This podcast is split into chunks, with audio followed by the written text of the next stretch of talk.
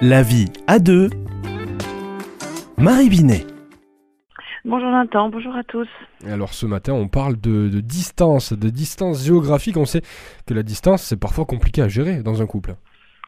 Oui, et alors il y a des couples qui vivent la distance géographique parce qu'ils sont encore étudiants, d'autres parce qu'il y a euh, un des deux qui est militaire, et puis parfois, eh bien, ce sont des euh, changements professionnels qui font que euh, pendant quelques mois, le temps de la fin, de, par exemple, de l'année scolaire ou pour des raisons financières, ils ne peuvent pas déménager. Il y en a un des deux qui travaille plusieurs jours de la semaine, voire toute la semaine, dans une autre ville.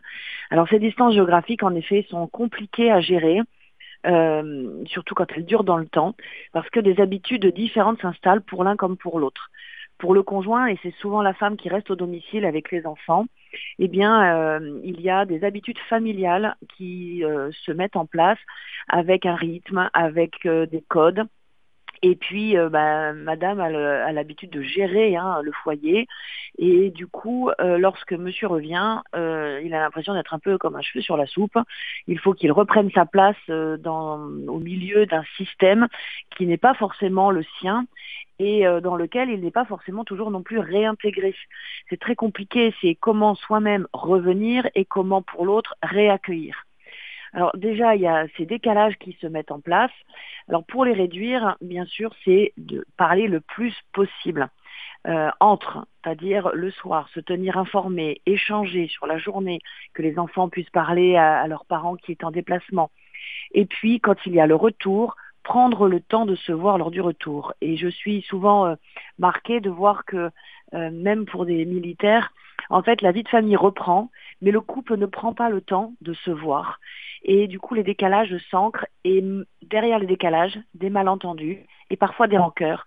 Et dans mon cabinet, ben, plusieurs années après, c'est euh, de toute façon, tu n'étais jamais là, t'as jamais compris, t'as jamais participé.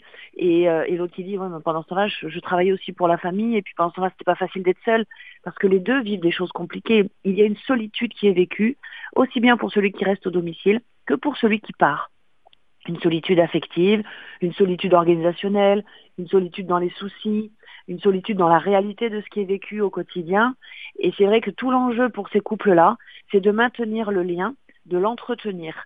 Donc chaque fois qu'il y a un retour, c'est primordial de favoriser des temps que à deux et ensuite de voir bien sûr les temps en couple euh, avec les enfants et parfois aussi pour le parent qui est absent des temps seuls avec ses enfants pour que le lien il puisse aussi le personnaliser. Alors, vous voyez que dans notre organisation où nous sommes débordés, euh, bah, c'est pas si simple que ça de, mettre euh, ces petites pistes en place. Et puis, euh, bah, s'il faut, si besoin, se faire aider en couple très rapidement, de manière à ne pas laisser s'installer ces incompréhensions. Et quand euh, les déplacements s'arrêtent, que le couple à nouveau est ensemble, eh bien, de recaler peut-être des règles de vie communes, de rediscuter du projet de couple, de voir exactement ce qu'on a envie de vivre ensemble à ce moment-là, euh, pour être sûr euh, bah, de repartir dans la même direction. Et peut-être il y a c'est l'occasion d'un virage aussi dans la relation. Donc pour ceux qui n'ont pas encore vécu d'éloignement géographique, mais qui pourraient en vivre, prenez le temps avant de bien discuter de qu'est-ce que ça vous fait de d'envisager cette séparation, qu'est-ce que vous avez envie de vivre dans cette séparation, qu'est-ce qui va se passer, quelles règles vous allez peut-être mettre en place sur les moments où on s'appelle, les moments où on se retrouve ensemble, comment les enfants vont être en lien avec le parent qui part, comment le parent qui reste va avoir des bulles d'oxygène où il peut souffler? Euh, voilà, tout ça, ça se discute, ça se pense. Alors, ça n'empêche pas les malentendus, mais en tout cas, ça peut largement diminuer les zones de conflit et surtout, euh, dans le temps, les, moments où on va garder en soi euh, quelque chose qui, est inconfortable et, qui donne un peu de colère. Ça peut être aussi pour certains couples une occasion de donner une respiration à la relation quand il y a une séparation géographique. Et certains couples la vivent très très bien parce qu'il y a un désir d'indépendance, un désir d'un peu plus d'autonomie. Et les retrouvailles, du coup, se passent bien, même dans la sexualité. Le désir se réveille. En fait, voilà, il n'y a pas que des défauts, que des, des difficultés dans la séparation.